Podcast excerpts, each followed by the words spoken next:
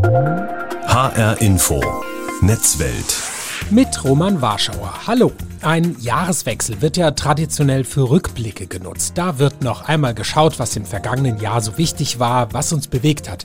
Genauso gerne wird aber auch in die Zukunft geschaut, soweit das eben möglich ist. Und in der ersten Ausgabe von HR Info Netzwelt in diesem Jahr wollen wir das auch tun. Wir wagen einen Blick auf 2022. Was gibt es etwa für neue Regelungen im Alltag des Netzes?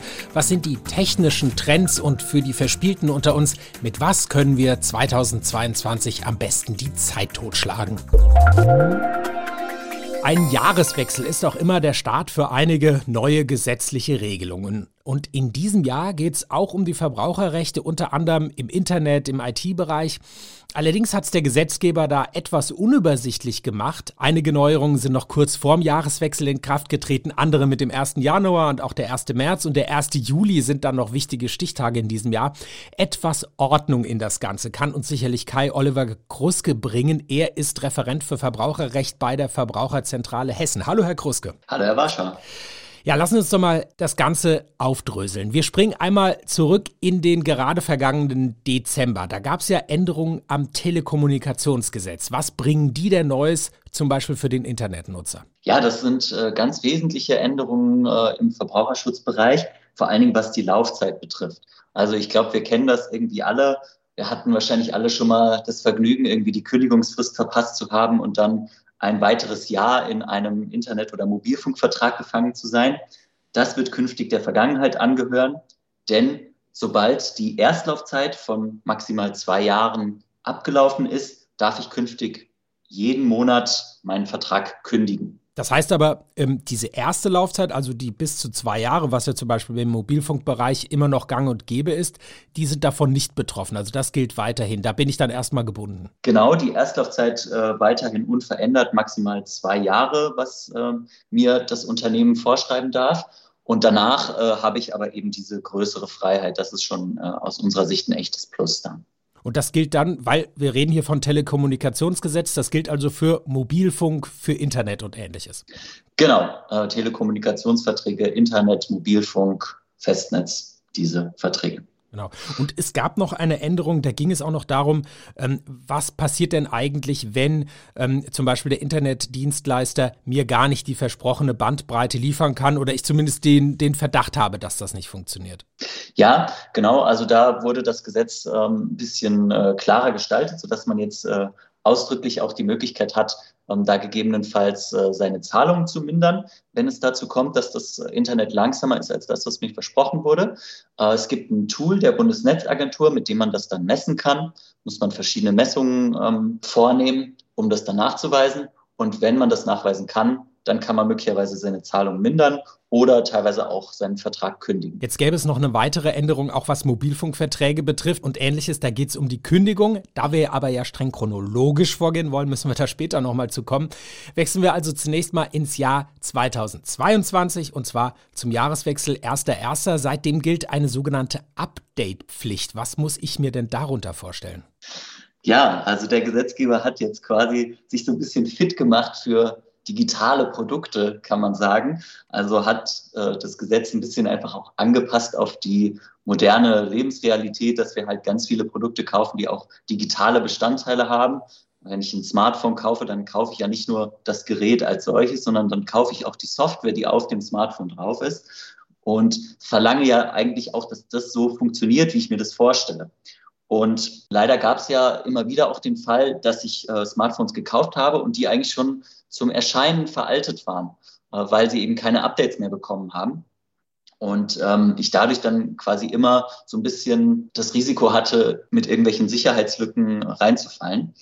Künftig werden Unternehmen verpflichtet sein, solche Sicherheitslücken eben äh, für einen bestimmten Zeitraum zu beseitigen. Also das ist auch aus unserer Sicht ein echtes Plus für den Verbraucherschutz.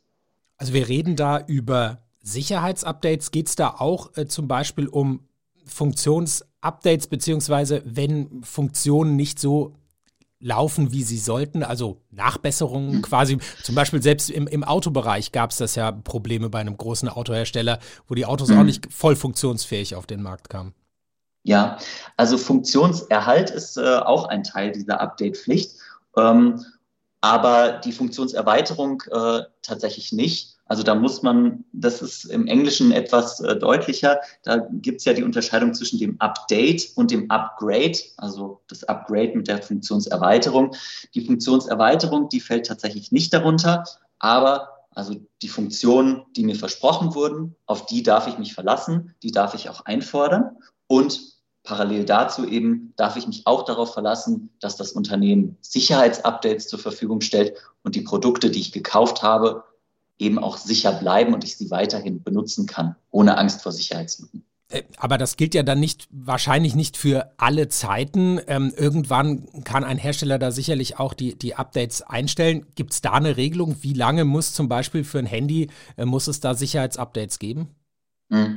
Ja, das ist äh, eine Krux an der ganzen Regelung. Ähm, der Gesetzgeber hat hier nicht ausdrücklich geregelt, wie lange diese Update-Pflicht gilt, sondern sie gilt für den Zeitpunkt, den man erwarten darf. Also hier erwarten wir dann tatsächlich auch äh, viel Streit darüber, wie lange darf ich denn jetzt eigentlich Sicherheitsupdates erwarten für mein Handy? Das macht möglicherweise auch einen Unterschied, wie teuer das Gerät ist, was das Unternehmen mir in der Werbung versprochen hat. Ähm, also da sind viele Faktoren noch offen. Das wird, denke ich, ganz interessant werden zu sehen, was man da erwarten darf.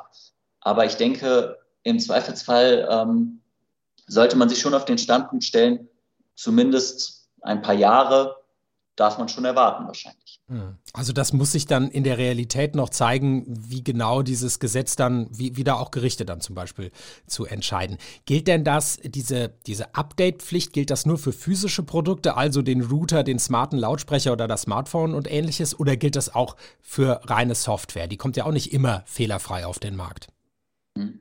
Das gilt äh, sowohl für physische Produkte, die einen Softwarebestandteil haben, als auch für reine Software. Also tatsächlich wirklich so ein Rundumschlag gesetzgeberisch. Äh, das heißt wirklich schon echt ähm, ein Fortschritt. Hm.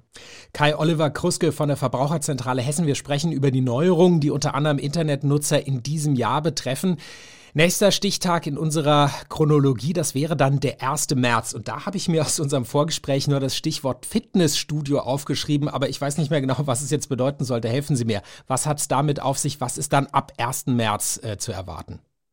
Ja, also der Gesetzgeber war wirklich sehr fleißig zuletzt und äh, zum 1. März kommt eine weitere Neuerung. Ähm, das Gesetz für faire Verbraucherverträge tritt teilweise in Kraft. Und das bedeutet, dass äh, die Laufzeiten ähm, für länger laufende Verträge auch im BGB dann angepasst werden und nicht nur für das, was wir vorhin im Telekommunikationsbereich schon besprochen haben, sondern dann auch für solche Verträge wie Abonnements von Zeitschriften oder Fitnessstudio-Verträge oder ähnliches. Auch da war es ja häufig üblich, dass ich, wenn ich die Kündigungsfrist verpasst habe, bis zu zwölf Monate in einem neuen Vertrag äh, gefangen war und dieser Vertrag sich quasi automatisch verlängert hat. Das wird dann künftig auch der Vergangenheit angehören und ich kann meine Verträge monatlich kündigen. Das Problem daran ist, dass äh, hier tatsächlich nur für Neuverträge diese Regelung gilt. Das heißt also, wenn ich im Genuss dieser neuen Regelungen ab März 2022 kommen möchte, dann bleibt mir leider nichts anderes übrig, als die Verträge, bei denen mir das wichtig ist, auch zu kündigen und neu abzuschließen, damit ich dann eben die neuen Fristen nutzen kann. Genau, und im Gegensatz zu den Änderungen beim Telekommunikationsgesetz, also Mobilfunk, Internet und so weiter, da gel gelten diese Regelungen mit der, mit der Verlängerung, mit der automatischen Verlängerung auch für Altverträge, ne? Richtig, da sind Bestandsverträge tatsächlich äh, schon inkludiert. Also da kann man nur darüber rätseln, warum der Gesetzgeber das so verwirrend gestaltet hat. Gut, den März haken wir ab. Dann noch der 1. Juli, der 1.7. Und da kommen wir dann zu dem Thema zurück, das ich schon mal angesprochen hatte, die Kündigung von Verträgen im Internet. Das soll dann deutlich leichter werden. Richtig. Also ich glaube, das kennen wir auch alle.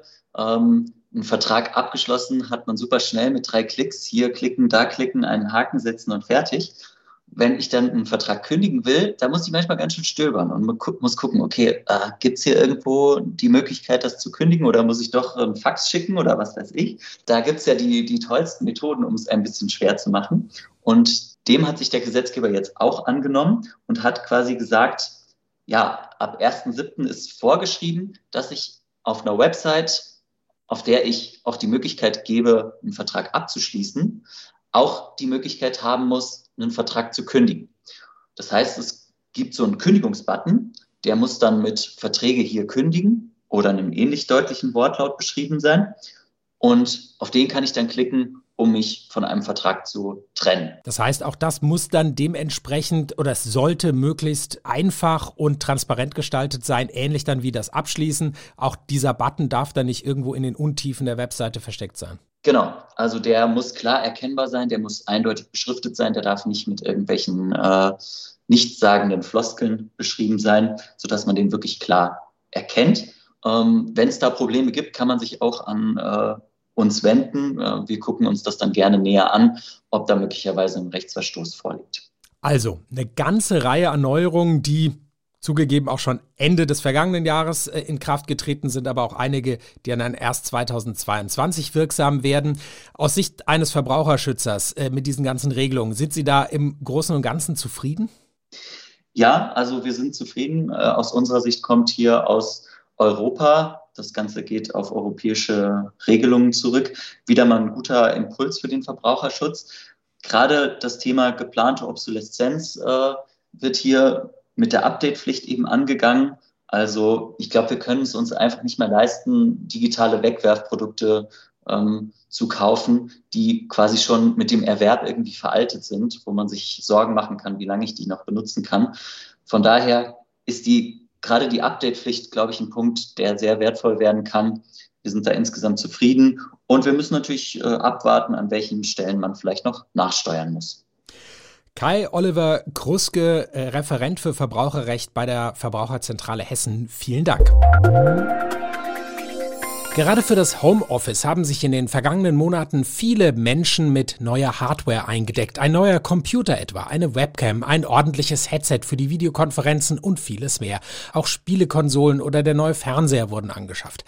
Was ist aber mit Blick auf neue Technik in diesem Jahr zu erwarten? Was sind die Trends und wo machen sich eventuell noch immer Lieferengpässe bemerkbar? Den Hardwaremarkt hat Christoph Windeck im Blick. Er ist leitender Redakteur bei CT, dem Magazin für Computertechnik. Hallo, Herr Windeck. Hallo. Ja, ein großes Thema, das die Branche im vergangenen Jahr ziemlich bewegt hat, ist ja der, der Chipmangel. Sie beschäftigen sich da auch ganz intensiv mit. Wer da mal tiefer einsteigen will, den der kann zum Beispiel auch mal in Ihren Podcast Bitrauschen reinhören. Da kann man äh, wirklich noch mal tiefer einsteigen in die Materie. Wie sieht's denn in diesem Jahr an der Halbleiterfront aus? Kann man eine halbwegs seriöse Prognose wagen, wie lange das Problem noch anhalten wird, ob es da eine Verbesserung überhaupt 2022 geben wird? Ja, wir erwarten in Teilbereichen auf jeden Fall eine Verbesserung, aber eine seriöse Prognose kann es nicht geben. Dazu ist das viel zu vertrackt und auch miteinander verknüpft. Es gibt da ganz skurrile Effekte. Zum Beispiel ähm, sind können ja weniger Notebooks produziert werden, weil bestimmte relativ günstige Standardchips fehlen, zum Beispiel einfach nur für die, für die Akkuladeschaltung, sage ich jetzt mal. Und deswegen gibt es ein Überangebot bei Speicherchips, ja, weil also die werden sozusagen auf Halde produziert. Und diese Überkreuzabhängigkeiten ähm, oder dass bestimmte Chips auch in ganz anderen Branchen plötzlich nachgefragt sind, macht es so schwer, das vorherzusagen. Im Moment haben wir in den meisten Bereichen eigentlich dieselbe Situation wie noch vor Weihnachten. Zum Beispiel gibt es immer noch keine bezahlbaren Grafikkarten. Aber da es ja allein schon schwer ist auszumachen, was ist denn jetzt der Grund und den einen Grund gibt es gar nicht, kann man sich auch irgendwie schwer vorstellen, wie man aus diesem, aus diesem Kreislauf da wieder rauskommt, oder? Naja, das wird Zug um Zug wieder anruckeln. Das Problem ist ja nicht etwa, dass weniger Chips als äh, sonst hergestellt wurden. Äh, das könnte man ja denken bei Knappheit. Nein, also alle Chiphersteller verdienen sich derzeit eine goldene Nase, weil ja viel mehr Chips hergestellt wurden als sonst, weil die Nachfrage so gestiegen ist. Und es gibt aber eben äh, sogenannte Showstopper, könnte man sagen, also bestimmte Chips, die sozusagen ganz viele Branchen brauchen oder die auf denselben Anlagen hergestellt werden, die völlig ausgelastet sind. Und ähm, es kann auch sein, dass eben durch glückliche Fügung äh, etwa, dass eben die Nachfrage in einem bestimmten Bereich sinkt und dadurch wieder mehr Kapazität andernorts frei wird, sich viele Probleme auflösen. Aber das ist schwer vorherzusagen. Also zum Beispiel bei Grafikkarten könnte es ganz schnell vorbei sein mit dem Boom, wenn eben diese Kryptowährungen äh, nicht mehr sich rent lohnen würden. Also Ethereum und, und andere Geschichten. Das kann relativ plötzlich passieren. Dann würde es sogar ein Überangebot erwartet. Genau, weil diese Grafikkarten eben zum Schürfen beispielsweise von Ethereum benutzt werden. Ähm, aber was bedeutet jetzt diese Chipknappheit, die ins Jahr noch weiter hineinragen wird, denn am Ende für Sie und mich als Kunde? Wo wird es weiterhin zu Problemen kommen? Grafikkarten haben Sie eben schon erwähnt, aber welche Geräte bleiben darüber, hinaus Mangelware oder sind eben nur gegen einen hohen Aufpreis zu bekommen? Also berühmt waren ja auch die Spielkonsolen.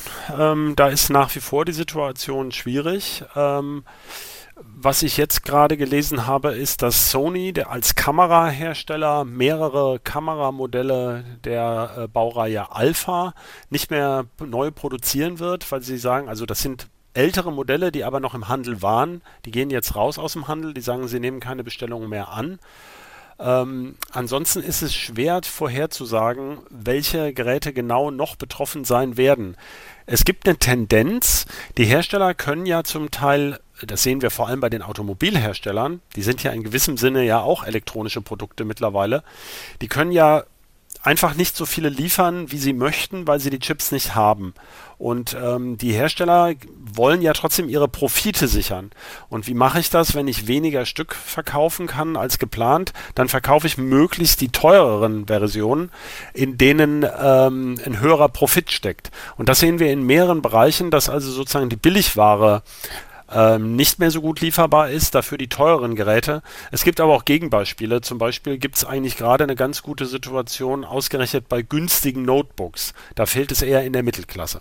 Wir führen jetzt dieses Gespräch am zweiten Tag der CES, einer der wichtigsten Messen für Consumer Electronic in Las Vegas. Gibt es da ein Top-Thema in diesem Jahr? Nein, also ich habe jedenfalls kein wirkliches zentrales Top-Thema ausgemacht.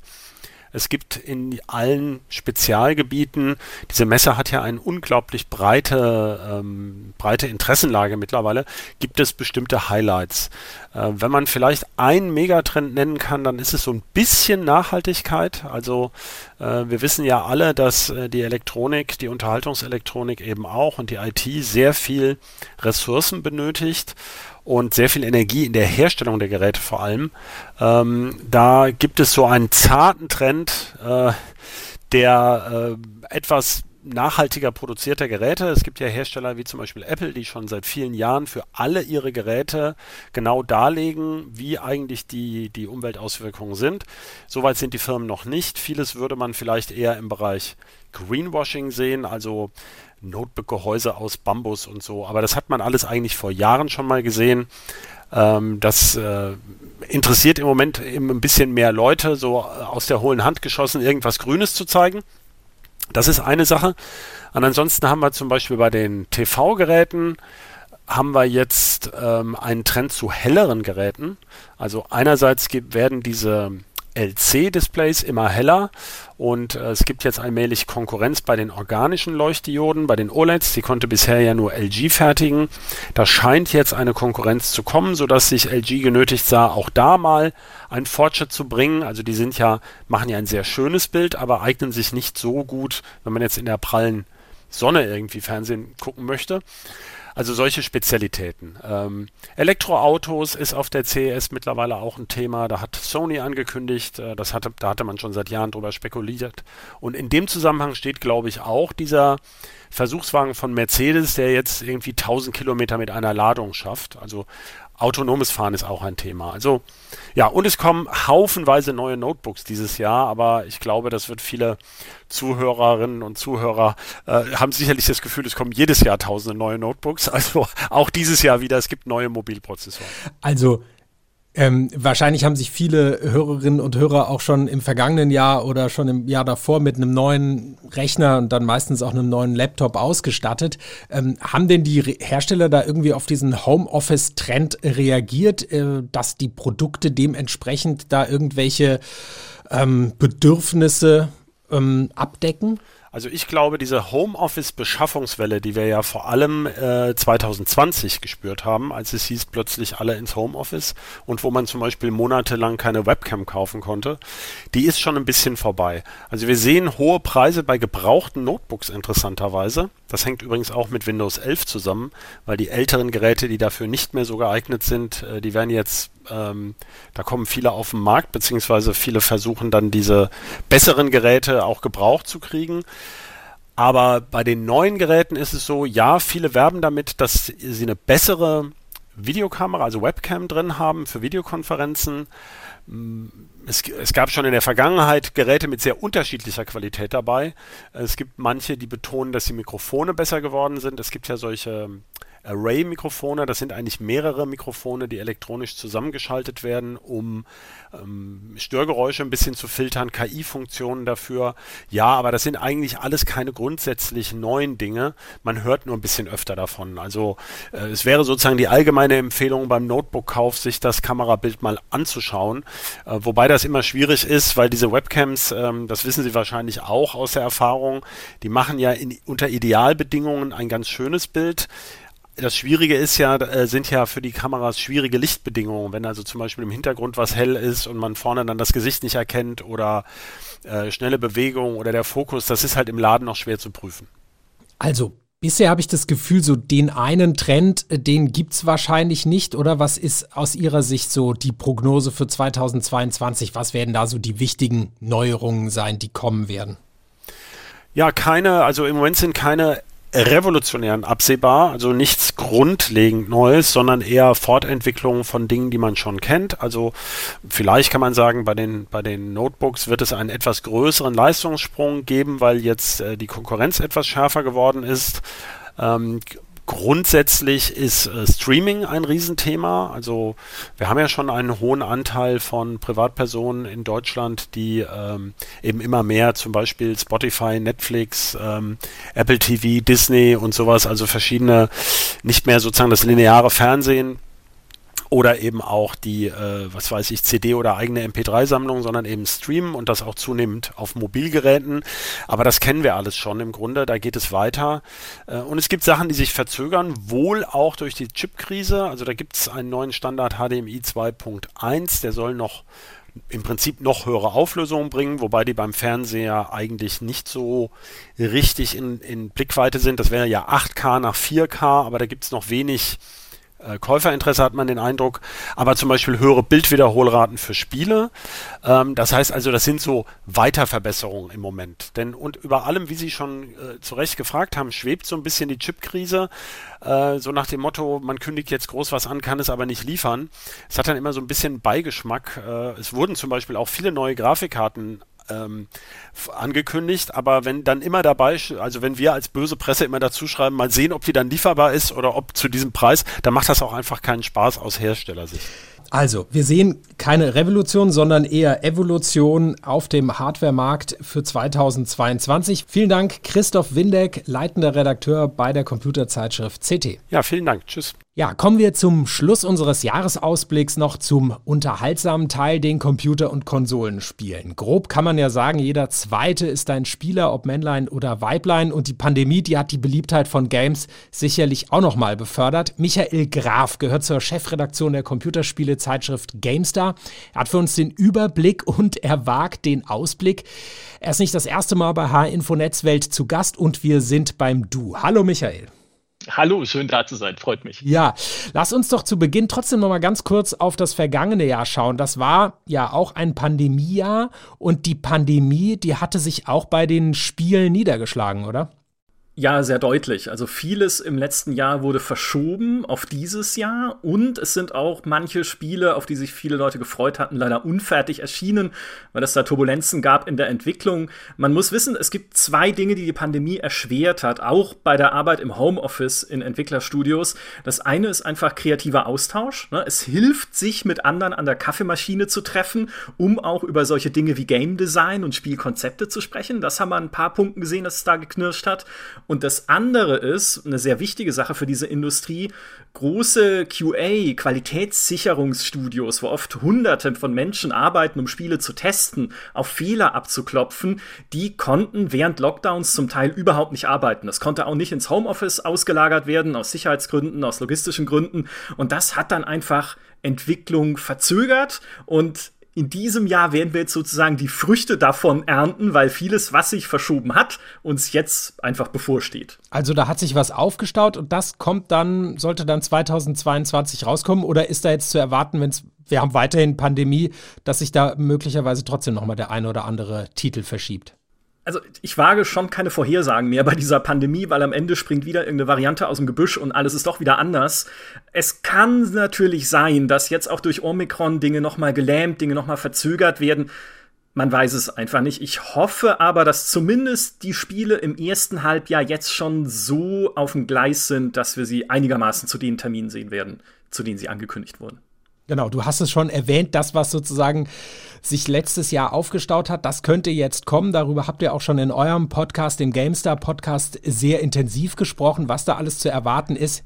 Und ähm, das heißt, im letzten Jahr waren es viel so kleinere Titel, die dann für Aufmerksamkeit gesorgt haben, sogenannte Indie-Titel. Und dieses Jahr sind es dann die großen Top-Titel, die wirklich dann reihenweise rauskommen, oder? Ja, dieses Jahr ist verrückt. Also wir hatten für den Podcast eine Liste gemacht der wichtigsten Spiele 2022, um darüber zu reden. Und alleine diese Liste hatte schon über 50 Einträge. Und die ist bei weitem nicht vollständig. Es waren ja nur die wichtigsten. Also das wird ein absolut verrücktes Jahr für diese Gaming-Branche. Und ja, es werden jetzt auch wieder mehr Spiele kommen, voraussichtlich von den Branchengrößen, den großen Publishern dort draußen. Auch von den äh, Konsolenplattforminhabern wie einem Sony, die jetzt endlich, muss man sagen, in die Vollen gehen, auch was ihre neue Hardware angeht. Auch die PlayStation 5, auch die Xbox Series X, die Next-Gen-Konsolen werden dieses Jahr prominenter werden, hoffentlich. Bei der PlayStation 5 zum Beispiel mit Spielen wie einem Horizon Forbidden West oder auch einem God of War, dem neuen äh, God of War Ragnarok heißt das. Was einfach Spiele sind und Fortsetzungen sind, auf die viele gewartet haben und jetzt stehen sie endlich an. Und diese Liste mit den 50, 50 Top-Titeln, das waren dann aber nur PC-Titel oder auch, auch, die, auch die Konsolenspiele? Es wäre auch kein Problem gewesen, das allein mit dem PC zu füllen, aber es war in dem Fall tatsächlich plattformübergreifend. Einfach weil, ne, wie du sagst, sich so viel aufgestaut hat und es so viel gibt, einfach auf allen Plattformen, mit einer kleinen Ausnahme vielleicht. Ne? Ich habe gesagt, die Next-Gen-Konsolen werden dieses Jahr jetzt hoffentlich auch sich mehr verkaufen. Ne? Der Chipmangel ist ja immer noch da und die äh, Konsolen sind immer noch schwer zu kriegen, aber die werden prominenter werden.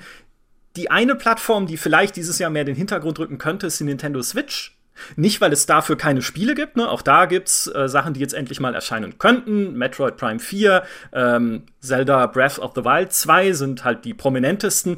Aber wir reden jetzt inzwischen von fünf Jahre alter Hardware und auch dieses Bildschirm-Upgrade mit der Nintendo Switch OLED, was Nintendo im letzten Jahr veröffentlicht hat, war jetzt nicht der ganz große Wurf. Also ich glaube, die Switch hat jetzt eher mal so ein bisschen schwächeres Jahr und vielleicht wartet man dann auch eher schon auf die nächste Nintendo-Generation, die kommt. Aber alles andere wird überschwemmt mit Spielen, sodass wir zumindest in der Redaktion schon gar nicht mehr wissen, wie wir das alles spielen sollen und testen sollen.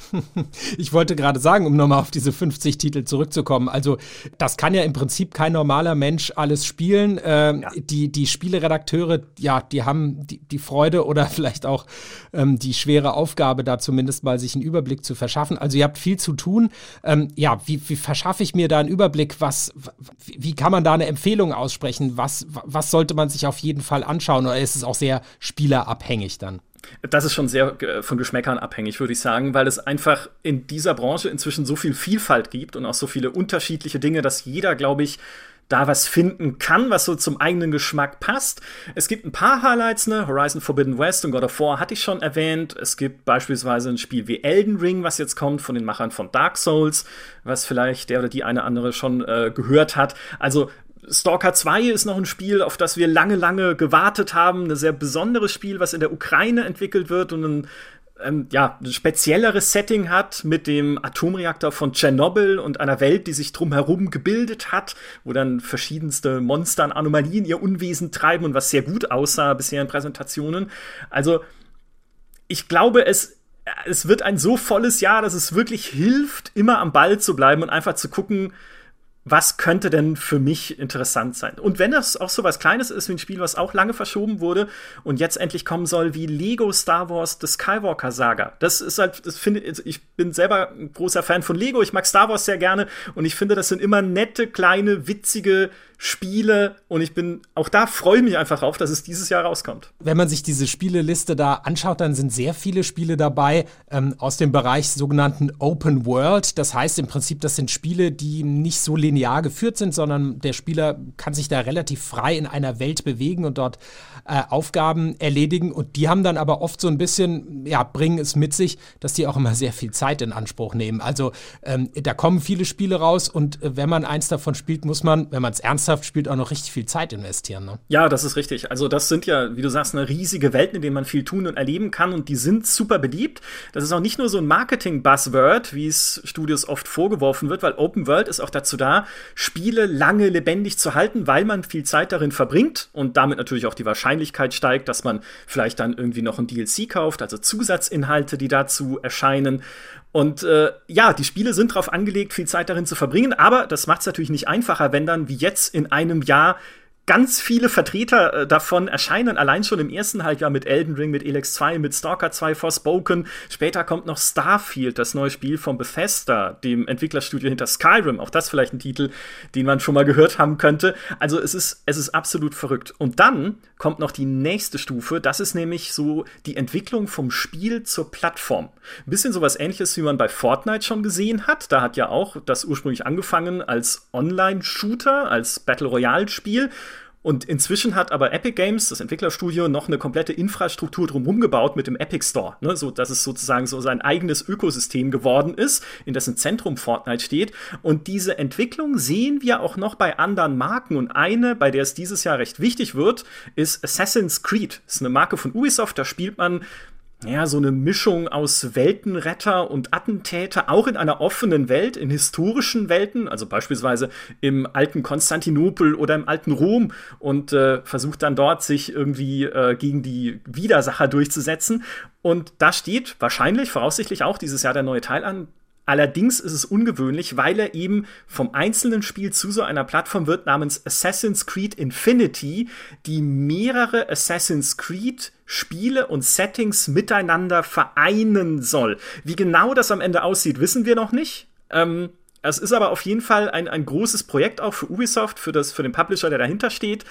Und zeigt halt schon auch in so, in welche Richtung sich bekannte Marken in dieser Industrie mehr entwickeln werden, wahrscheinlich im, in den nächsten Jahren. Weg von diesem klassischen, naja, wir bringen halt jedes Jahr ein neues Spiel raus oder alle zwei Jahre, hin zu diesem, wir betrachten unser Spiel, unser Spieleuniversum als Plattform, die sukzessive erweitert und live sozusagen betrieben wird, um die Leute, die das mögen, immer weiter bei der Stange zu halten und immer engaged zu halten, wie man in der Industrie sagt. Also so eine ganze Welt, die sich dann um so ein Spiel da aufbaut, auch natürlich dann am Ende mit verschiedenen Möglichkeiten da irgendwie mit Geld zu verdienen.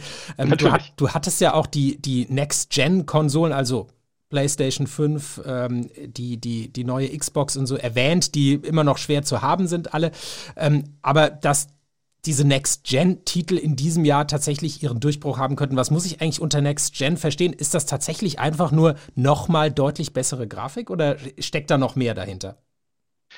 Also bei diesem Generationssprung, den wir jetzt erlebt haben, es wird oft gesagt, es ist der kleinste eigentlich in der Geschichte der Konsolen. Es ist hauptsächlich eine technologische Faszination, würde ich mal sagen. Also Next Gen für uns ist immer, es sind einfach die Wow-Momente. Ja, wenn man sagen kann, okay, das habe ich so noch nie in einem Spiel gesehen und wow, dass das inzwischen möglich ist. Es kann auch sein, dass wir neue Spielkonzepte sehen. Es ist ja auch PlayStation VR 2 jetzt angekündigt worden, also die nächste Iteration der Virtual Reality Technologie von Sony, die kompatibel ist mit der PlayStation, wo man sich ja dann wirklich diese VR-Brille auf den Kopf setzt und komplett in Welten eintauchen kann. Ne? Auch da sind halt viele neue und coole Sachen möglich. Aber was so ich sag mal, klassische Bildschirmspiele angeht, ist es oft wirklich eine technologische und eine grafische Frage. Und da haben wir diverse Hoffnungen für dieses Jahr. Zum Beispiel auch das Avatar-Spiel Frontiers of Pandora, was auch von Ubisoft kommt und vielleicht auch was sein könnte, wo man sagt, wow, ich habe noch nie solche Panoramen, solche Welten in einem Spiel entstehen sehen. Vielleicht klappt es auch nicht, ne? Man weiß nie, wie es am Ende aussieht. Aber das ist zumindest die Hoffnung für dieses Jahr, nachdem wir im letzten Jahr eher so gesagt haben, Hä? Ist, ist das schon eine neue Generation? Irgendwie wirkt alles immer noch so wie vor zwei Jahren. Also und Avatar bezieht sich dann auch auf den Film, den es ja schon vor einigen Jahren gab und da soll es jetzt auch einen zweiten Teil geben und dazu dann eben ein, ein Spiel in diesen ja fantastischen Welten. Ähm, wenn man sich das so anhört, sollte da fast für jeden etwas dabei sein. Erstmal vielen Dank, Michael Graf, für den Ausblick auf 2022. Sehr gerne. Computer- und Konsolenspieler haben also in diesem Jahr die Qual der Wahl. Gleichzeitig sorgt der Chipmangel aber weiter für hohe Preise bei einigen technischen Produkten. Andererseits sollen diese durch das Recht auf Updates länger leben und Verträge sollen im Netz künftig mit einem Klick gekündigt werden können. Das war unser HR Info Netzweltausblick für das gerade gestartete Jahr 2022. Mein Name ist Roman Warschauer. Machen Sie es gut.